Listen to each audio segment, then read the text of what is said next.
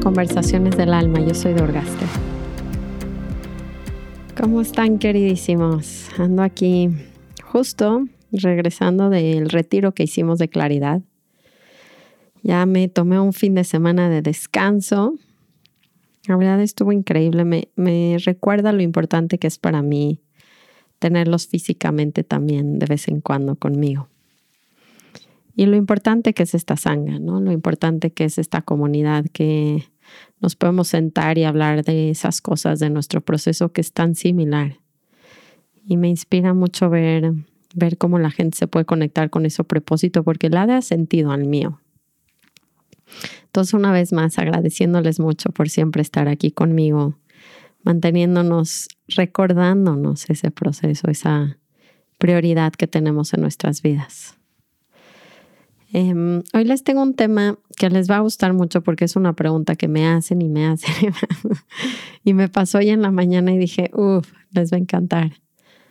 Em, y creo que además es un tema que se repite mucho, pues no sé si por cuestión, no sé qué, obvio, somos tan parecidos todos en ciertas cosas, ¿no? les digo otra vez, en nuestros procesos no hay ningún pensamiento nuevo, todos son reciclados. Eso es algo súper fuerte de observar. Y mm, estas dinámicas de pareja que tengo con Shivananda, de hecho me encantaría poder grabar con él. Creo que la siguiente lo voy a invitar para ver desde su perspectiva, porque esto lo van a escuchar obviamente de la mía y de mi propio trabajo, pero creo que va a ayudar mucho escuchar la de él. Entonces el tema que les tengo es, em, ¿hasta cuándo es hasta aquí? O sea, como tienen mucho este tema donde si yo acepto que el otro sea lo que es, entonces siempre van a abusar de mí o se van a aprovechar de mí. O sea, ¿cuándo pongo el límite? Donde digo, pues te toca, ¿no? Y les va a gustar el ejemplo porque es muy, estoy segura que lo han vivido muchas veces igual que yo. Y hoy me encontré en la mañana llorando un poco de frustración para hacer el trabajo de claridad que les he platicado mucho, que es una metodología para los nuevos, para cuestionar los pensamientos que nos hacen sufrir. Y hoy no los voy a llevar a través del ejercicio tal cual, pero sí a mis realizaciones, a lo que me di cuenta en el ejercicio, porque les va a ayudar mucho.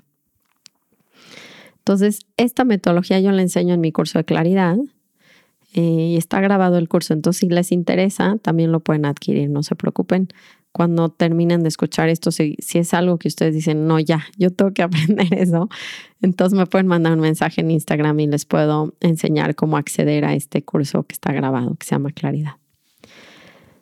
Bueno, antes de empezar con el tema, vamos a tomar nuestras tres respiraciones juntos. Céntrense en donde estén, corriendo, caminando, cocinando, en el súper. Vamos a tomar esa presencia y regresar al momento juntos. Entonces, si puedo, cierro ojos, si no, los mantengo abiertos y vamos a inhalar. Exhalo. Inhalo. Exhalo. Última vez, inhalo y exhalo. Muy bien. Bueno, pues ¿hasta cuándo es suficiente y cómo pongo verdaderos límites en mi vida? Y si puedo poner estos límites ¿no? en mi vida con, en relación a las personas cuando yo trabajo en mí. Porque pareciera que muy seguido les doy la sugerencia de trabajar en ustedes mismos, pero entonces queda incompleto pensando que entonces la otra persona gana o se, ¿no? como que hizo de las suyas y lo logró. Y les voy a poner este ejemplo porque es, es muy mundano, es muy real y es muy común. Entonces yo estoy en la mañana con mis hijos poniéndolos listos para la escuela. Y ayer estábamos platicando con unas parejas de amigos y estábamos diciendo que ellos se turnan, ¿no? O sea, cuando alguien los lleva a la escuela, solo uno se levanta en la mañana, hace lunch, los viste, todo este proceso que los papás conocemos muy bien. Para algunos es muy doloroso, para otros no tanto, pero es arrear literalmente a los niños para ir a la escuela y lo que involucra. Entonces nos están diciendo nuestros amigos que ellos se lo dividen. Entonces le dije a Adrián, a Shivananda, le dije, es una gran idea porque para empezar, Shivananda, por ir a México ahora, ya después de la pandemia, se va como de lunes a miércoles, ¿no? Entonces, realmente, eh, pues son pocos los días que yo puedo tener este descanso y muy chistosamente, cuando él está en Valle, nos paramos los dos. No es como que se para él, nos paramos los dos y los dos ayudamos a que salga la casa adelante. Entonces le dije ayer en la noche, hoy es lunes, que pues, estaría muy padre esto, que la verdad me haría muy bien quitarme como ese rol unos días a la semana. Eh, y entonces me dijo, ok, está bien, no muy convencido. Pero le dije, ya, mañana te levantas y te toca, ¿ok? Entonces hicimos un acuerdo y entonces, corte B, nos levantamos y pues él me dice, yo me tengo que ir a México. Entonces se mete a bañar, o sea, está pasando el tiempo y esa 25 minutos donde hay que estar, a ver niños, a ver Emmet, cámbiate, niñas, o sea, todo este rollo de despertarlos y que se cambien y que empiecen como a moverse. Él se metió a la regadera, entonces son 10 para las 7, que las niñas ya tienen que estar, los niños tienen que estar abajo desayunando a las 7 de la mañana. Y Emmet está en pijama y yo estoy como muy ansiosa, ¿no? Realmente por, ¿le ayudo o no le ayudo? Pero me quiero poner a meditar, pero es mi día, pero quedamos, ya saben, como estos acuerdos donde quedamos que él se iba a levantar y que lo iba a resolver. Entonces, como que estuvo muy raro, ¿no? Decir, pues sí le ayudo, entonces entre que le ayudaba, pero no, porque pues también es su responsabilidad y caemos de nuevo en este juego, pero yo estaba muy enojada, muy enojada internamente, ¿no? Preocupada además porque hay que darle siete, este, cosas diferentes a M vitaminas y probióticos y suplementos y lavarle los dientes y que no coma porquerías en la mañana y ya saben, todo este control que tenemos las mamás porque la verdad eso es lo que hacemos, ¿no? Decidimos qué tienen que comer, que no vayan a comer nada fuera de eso, que se laven los dientes, todo, este estrés un poco para que cumplan con eso, porque si no, además me siento terrible, mamá. Es muy chistoso. Y entonces acaban por bajar, bajo con ellos porque me ya está desesperado. Y Adrián está corriendo entre que no puede hacer lo suyo y no le da tiempo a hacer lo de los niños. Y estoy abajo y empieza como esta pelea, ¿no? Donde le empieza a decir a él, pero no se te olvide lavarle los dientes, pero no le ven a dar Emmet no sé qué, y dale jugo de apio, y no le quiere dar jugo de apio. Entonces le, hago su rutina del jugo de apio a Emmet, que pues no le gusta a un niño tomar jugo de apio, hay que hacer todo una malabar para que se tome el jugo de apio. Entonces estoy haciendo este relajo y me estoy dando cuenta a la mitad lo enojada que estoy con Adrián porque él no lo puede hacer como yo. Eh, Sí, y lo irritada que me siento porque no cumple el trato. O sea, él no está haciendo lo que yo quiero que él haga. Entonces voy a, me voy, finalmente le digo, esto mañana, ¿no? Y me dijo, si me vuelves a decir qué tengo que hacer, literalmente ya no lo hago yo, ¿no? O sea, como que o me dejas o lo haces. y esto es típico que nos pasa, ¿no? Y entonces digo, ok, me voy, me voy arriba a meditar, obviamente iba a meditar con amor incondicional, pero me doy cuenta que hay un pensamiento que me está martillando mi cabeza y me doy cuenta que sería mucho mejor cuestionar el pensamiento porque si no, no voy a poder meditar de cualquier manera.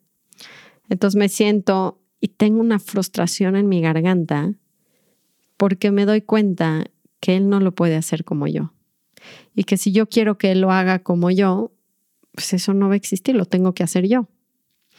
Y me da una frustración esa realización porque digo, está terriblemente asqueroso, o sea, yo me voy a tener que levantar todos los días. Y aquí es donde la gente me dice, ¿qué vas a hacer? O sea, ¿dónde está el límite? ¿Dónde es que él se pare con los niños? Y entonces tuve que hacer este trabajo donde mi pensamiento estresante en la mañana fue, Adrián debería de cuidarlos igual que yo. Adrián debería de cuidar a los niños igual que yo. Y lo que me acabé dando cuenta, que estuvo bien duro, es que nosotros queremos que la gente sea de una manera que no existe. Y es bien duro ver esto porque tenemos un ideal, por eso se rompen matrimonios y noviazgos, etcétera. y no alcanzamos a ver a la gente como es, la vemos como nosotros quiero, queremos que sea y luego nos enojamos porque no es así, pero las personas no son así. Y ahora, esto no quiere decir que yo me quede casada a 30 años dejándome que él se aproveche de esta situación. No, yo puedo decidir separarme.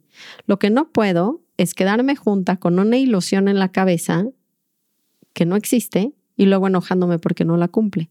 No sé si ya se dieron, pero estoy todo el tiempo, digamos que en el camino hacia perder. O sea, es un perder, perder, porque él nunca va a ser esa persona. Y ahí es cuando les digo mucho en mis cursos, te presento a tu esposo porque nosotros creemos que lo conocemos, pero no lo conocemos. Tenemos una imagen de lo que a nosotros nos gustaría que fuera esa persona, pero esa persona no es real. Entonces, hay dos opciones que vi yo en la mañana ya haciendo mi trabajo y, y me costó mucho orgullo porque les digo que parece que la persona se va a salir con la suya el resto de su vida. Sea, es como él no puede darle el suplemento, darle el jugo de apio, lavarle los dientes, ¿no? Todo ese rollo. Entonces, ponerle la chamarra adecuada, que se vaya con las chanclas, no sé qué. Todo este rollo de controlador que tenemos las mamás. Y me di cuenta, no dije, bueno, si yo me divorciara mañana, ¿cuál es la opción? Y lo que me di cuenta es que nos obligamos a soltar, digamos en el divorcio o en la separación, como que pues ya me obligué a soltar, porque los días que le toquen a él, ¿qué va a hacer? Pues tengo que confiar en cómo se los lleven, cómo los manden, cómo si les laven los dientes o no, si les dé los, o tengo que dejarle eso a él y tengo que aceptar que podría ser que no se lo dé o no se los lave o no, no sé, ¿saben? O sea, él lo va a hacer a su manera.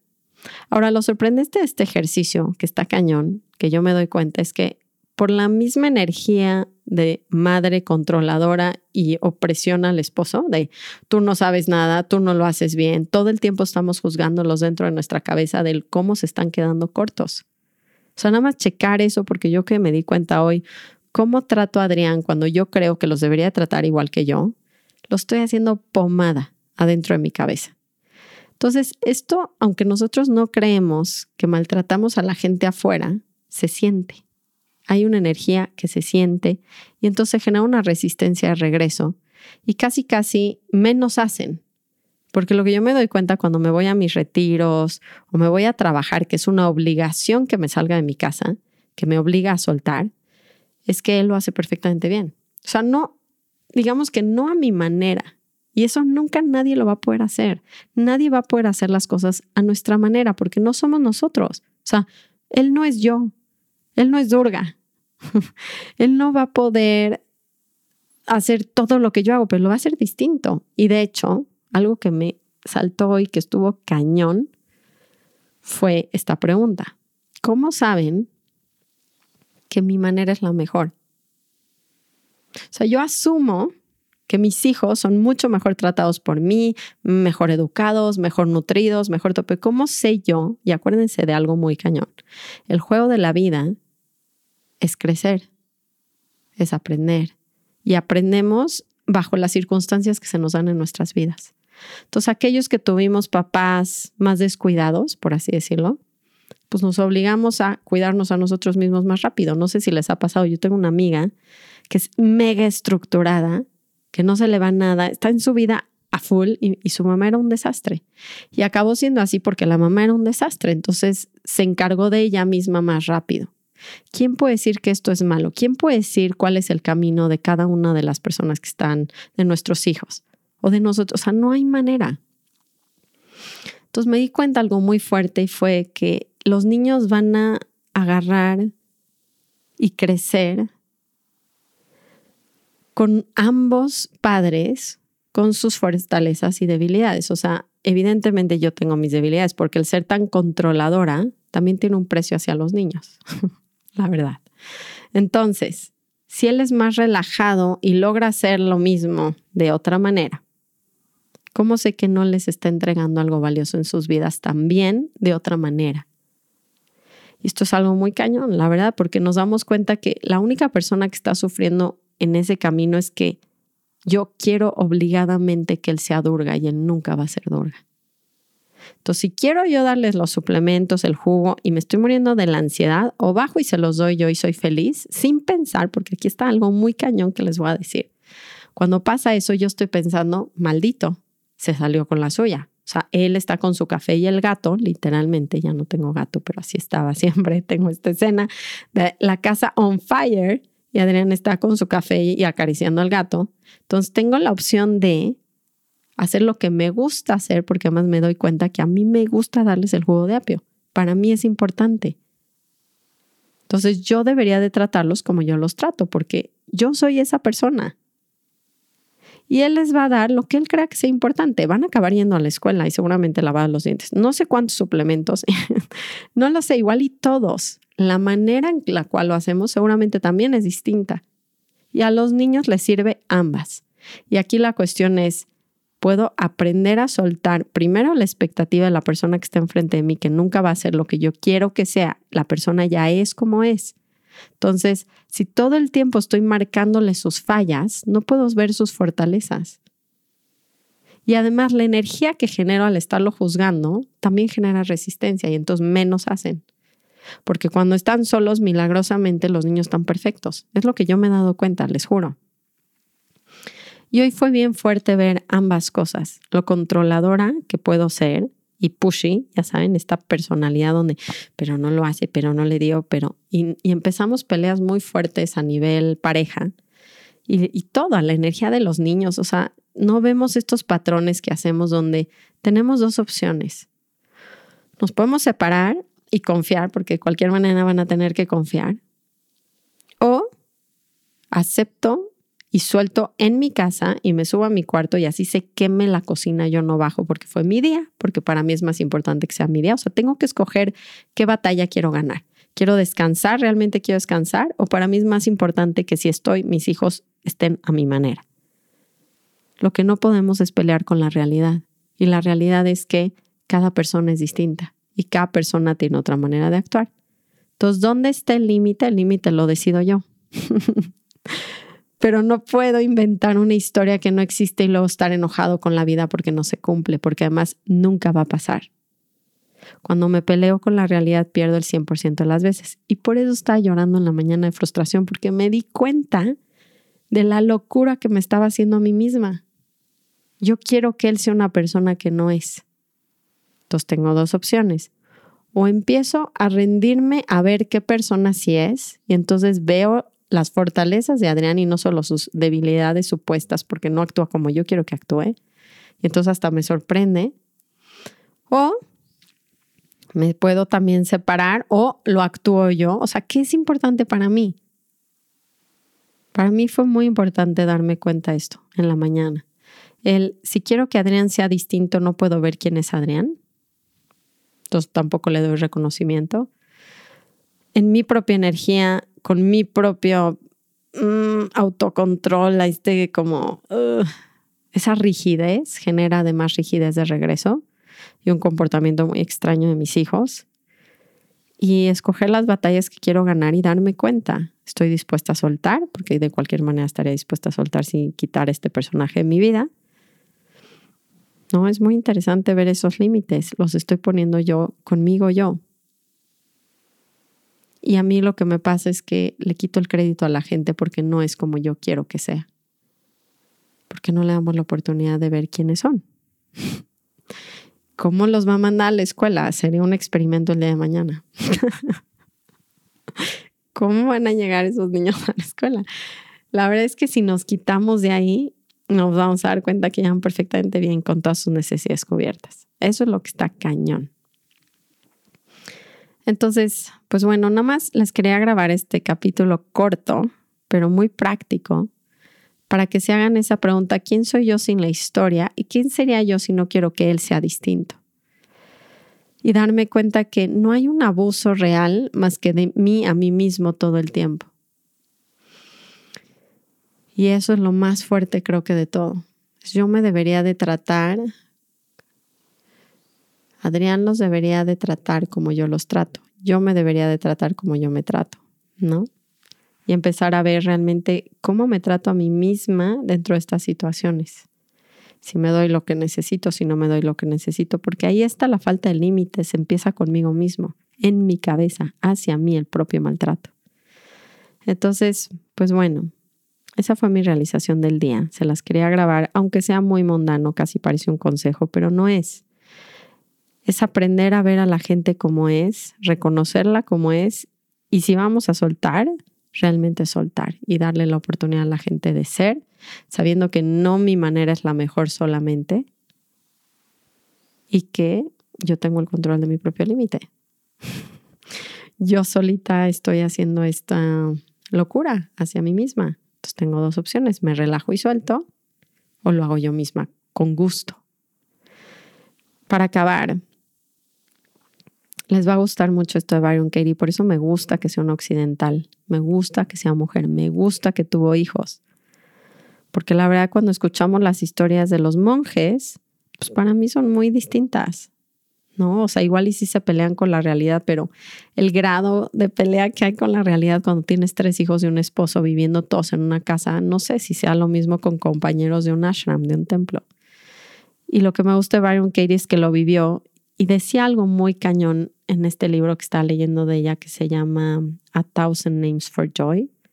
No sé si está en español, pero lo pueden buscar en Amazon, a Byron Katie. Y decía que se levantaba a diario, se van a identificar muchísimo, se levantaba a diario y encontraba calcetines por toda su casa y que su pelea interna era que no debería de haber calcetines y que sus hijos los deberían de recoger. Y aún así se quejaba diario, sus hijos no recogían los calcetines. Y entonces les digo que aquí viene la pregunta, pero entonces los dejas que no recojan los calcetines. Es que el punto es darnos cuenta que yo me puedo pelear con la realidad y postar enojada y eso no va a hacer que cambie. Y eso creo que como quiero cerrar, ya no sé si voy a cerrar tan rápido porque se abrió otra vez el tema, pero no sé si se dan cuenta que lo que me está dando la vida son dos opciones. Puedo hacer lo mismo que hago, en paz, contento, en gratitud, disfrutando, o lo puedo hacer enojado, emberrinchado, enojado, pataleando y gritando el esfuerzo va a ser el mismo, la experiencia va a ser muy distinta. Entonces, no porque quiera que mis hijos sean conscientes y recojan sus juguetes, lo van a hacer. No porque quiera que mi esposo le dé las medicinas de una manera en cierto tiempo, lo va a hacer. Y el pelearme con esta realidad no lo resuelve. Eso es lo que quiero que se den cuenta. Los calcetines deberían, mis hijos deberían de recoger los calcetines y de repente cuando se abren a la perspectiva, hagan este ejercicio conmigo porque yo lo hice en la mañana, cierro los ojos y digo, Adrián debería de hacerlo como yo. Cierro mis ojos y ¿saben qué veo? No veo un ideal, lo veo a él. ¿Saben quién es él? Está apuradísimo haciendo sus cosas de México, no lo hizo antes. No está para nada en ese momento pendiente de los niños.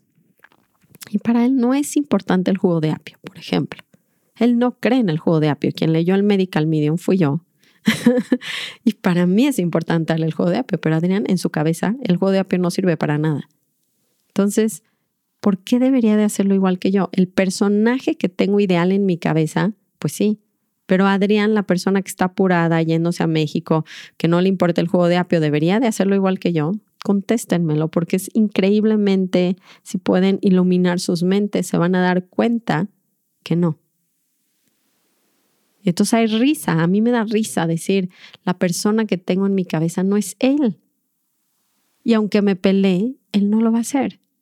Ahora, por recoger los calcetines yo, con gratitud, felicidad, porque, porque es mi casa. Puedo sacar a los niños de mi casa cuando sea su tiempo. Puedo no recoger los calcetines. O sea, hay muchísimas opciones. El punto es, ¿lo quiero hacer berrinchando, gritando y llorando? o lo voy a hacer en paz, disfrutando y en gratitud. Esa sí es opción. Ahora, entre más resista, lo único que sí les puedo decir es que entre más resista a la otra persona y no la vea como es, en sus capacidades, limitaciones, distracciones, madurez, más la alejo de mí, más alejo que se genere ese comportamiento. Porque la mala vibra, el mal comportamiento, el enojo, la frustración y la impotencia no puede generar aprendizaje en la otra persona de ningún estilo.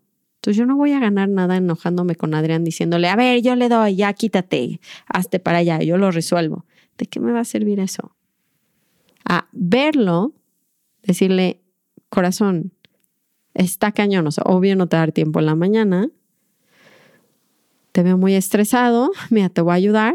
Y la siguiente vez, de nuevo, yo pongo el límite donde yo lo quiero, pero tengo que entender quién es él. No me puede asegurar la vida que va a salir como yo quiero, pero yo tengo una opción. Estar enojado estar en gratitud, haciendo las cosas. A mí me gusta recoger los calcetines, yo recojo los calcetines. A mí no me importa que estén en el suelo, no me importa que estén en el suelo, pero tengo que decidir y no puedo cambiar la gente como es. Puedo tomar las acciones que yo quiera. Mi punto es tómenla desde la paz y nada más hay que ver cuál es el espejazo que me está reflejando con esto. Y para mí es una actitud muy rígida en mi vida que a mí me gustaría cambiar para fluir más con muchos acontecimientos, no solo con calcetines. Y saben algo que dijo Byron Katie que me impactó. Dijo que eso la fue llevando poco a poco a la depresión. Los, deberías de los calcetines del mundo, no solo de su casa. Y ahí es donde nos damos cuenta qué cañón está. Puedo vivir en paz recogiendo calcetines, pero tengo que ver a la gente cómo es y entenderla y entender si pueden o no recoger calcetines, si pueden o no poner al niño, darle jugo de apio. Puede o no. No es una cuestión de a mí me gustaría que esta persona, la persona que está enfrente de mí puede o no hacerlo. Ahora, no quieren estar con esa persona, sepárense. No se pueden separar porque tienen inseguridad, cuestionen por qué se están quedando. Pero no me puedo continuar quejando. O sea, lo único, mi, punto aquí es ver el patrón destructivo que nos metemos en nuestras vidas, no solo en nuestras casas, pero en el mundo. Los calcetines tirados del mundo me empiezan a deprimir porque yo no puedo controlar a la otra persona. Y si la sigo etiquetando de cierta manera, ni siquiera voy a dejar que sea completamente como es, viéndole sus cosas buenas, sus fortalezas. ¿Y por qué? Porque eso es perfecto. ¿Por qué mis hijos deberían tener un papá así? ¿Por qué los niños sí deberían de tirar calcetines? Y ahora, lo mágico de esto, y con esto me voy a despedir, es que cuando hacemos nuestro trabajo y aceptamos la situación y a las personas, se les va a dar risa esto. Pero la situación cambia. Pero ya ni me importa. los calcetines ya dejan de estar tirados, pero yo ya superé los calcetines. Yo, yo estoy esperando el calcetín. Es, es mi práctica del día de gratitud. ¿Y qué pasa cuando le doy la vuelta a ese nivel dentro de mí? Ya no hay calcetines que recoger. Eso es lo loco. Eso es lo que sucede cuando aceptamos lo que es, llamamos lo que es. Las cosas solitas se transforman. Si no me creen, lo tienen que probar porque no los voy a convencer. Estoy segura que van a tener dudas de esto, preguntas o que se hizo como, no, pero en serio entonces nunca en la vida vas a hacer o te vas a levantar todo el tiempo por tus hijos. Hay que nada más entender que no estoy viendo a la gente como es y que tengo opciones donde yo pongo el límite, pero no puedo generar un ideal que no existe. Los quiero, los abrazo. Me cuentan, por favor, cómo les pareció esto, a ver si puede salir de aquí otro podcast. Y les prometo invitar a Shivananda pronto para escuchar su lado, su opinión y sus pensamientos. Los amo. Tengan bonita semana. Namaste.